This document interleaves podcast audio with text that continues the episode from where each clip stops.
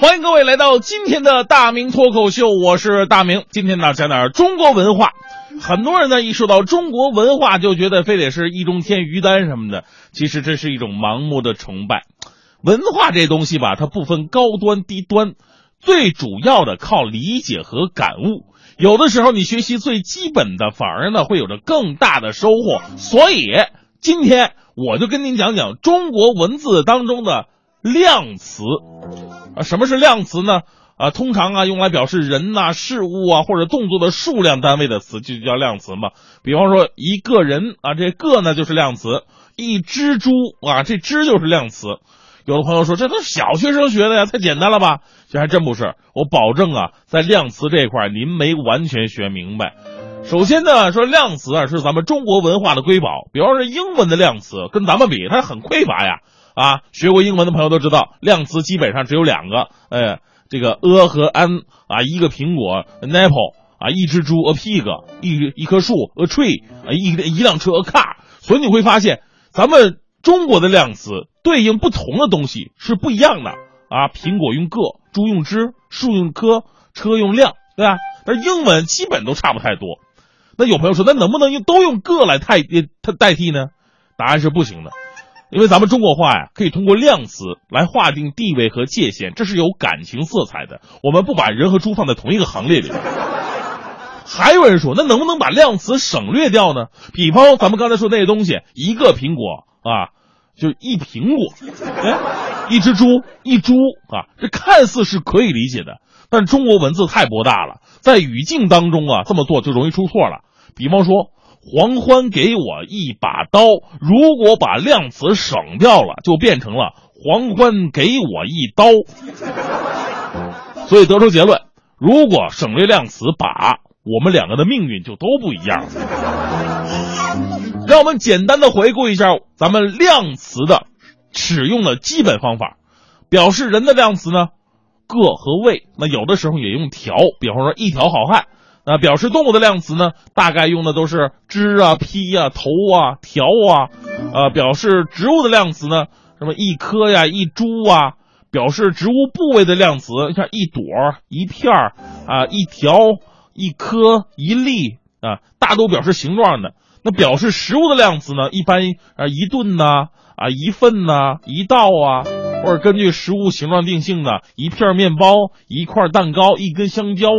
表示家庭用品的量词呢，呃，包括这个电器仪器呀，一台、一张、一面；表示穿戴装饰品的量词，一件、一顶、一双、一枚；表示建筑物的量词，一座、一栋；表示交通工具的量词，一辆、一列、一架、一艘；表示事件和动作的量词，一件事儿、一通电话、一场球赛、一顿毒打。哎。还有一种特殊的量词呢，跟刚才都不一样啊，那就是它本身是名词，但是呢可以当做量词来用。这是中国文字经历朝代更替之后，民间语言进化的一种展示。比方说罐子啊，罐子它本身是名词，但是一罐子咸菜，哎，这罐子就是量词了。还有碗，碗是名词啊，一碗饭碗就是量词了。同样道理，还有车呀、坛、缸、瓶、壶、杯、瓢、锅。屋子、桌子，哎，这都都是，大家伙可以总结总结，其实挺有意思的，这都是文化的事儿。黄欢同学玩什么呢？怎么在我旁边玩什么手机呢？我在讲文化的事儿，你这知不知道？什么什么？我在这给你给一个表现的机会，你给我举一个词，它既是名词又是量词的。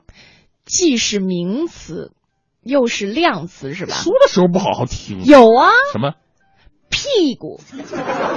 你比如说哈，首先它是名词，大家都懂的，对不对？啊，对，你也懂对吧？呃，我懂，懂哈。那当然，它也是量词，就是比如说，大明赌输了，欠了一屁股债，它就成量词。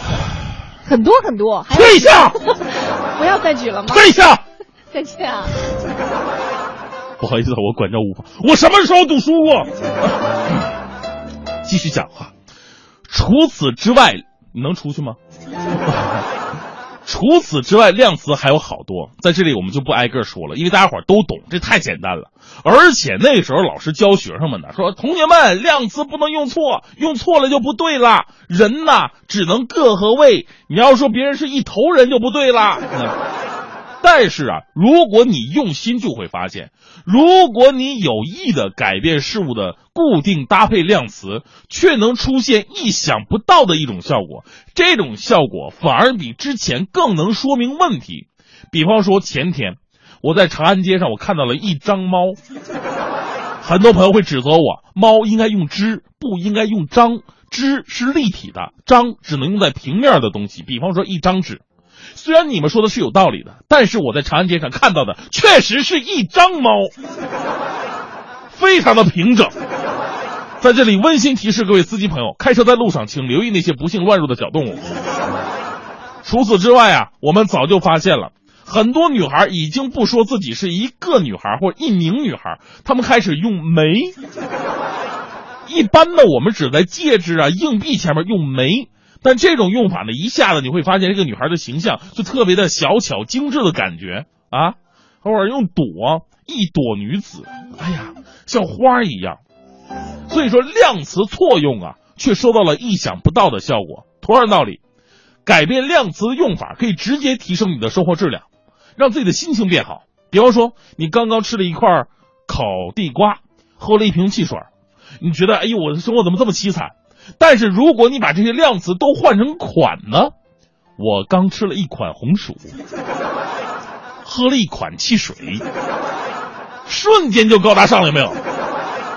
学会适当的改变量词用法，会让语言更加有冲击力和表现力。接下来呢，我就来说一说一件我昨天干的事儿。你看我把量词改变之后会出现什么样的效果？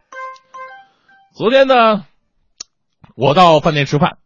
服务员给我上了三碟菜，配上了一盅米饭。我刚要吃，结果在米饭里边发现了一块沙子。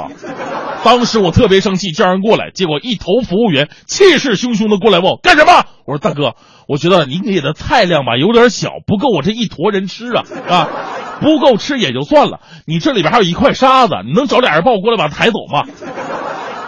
吃完饭去商场买东西，进去一看，好几美美女士穿梭其中，买的东西都不一样。有的说：“老板，给我来半拉衣裳。”有的说：“老板，来一丝内裤。”还有的说：“老板，给我来一截裙子吧。”啊，结果呢，试了好几截裙子，然后不都不满意，嫌长。老板，有没有再短点的裙子呀？老板指了指电梯：“我这儿没了，楼上有比这个短的，那边的裙子都是论根儿的，论根儿。”结果上来一看，楼上是卖腰带的。买完东西到居委会去办事盖章，那儿坐着一摊阿姨，看着精神状态应该是上了一枕头的班了。当时我说：“阿姨，我要盖章。”阿姨看了我一眼，说：“你这坨是这儿的吗？带了一筷子证了吗？”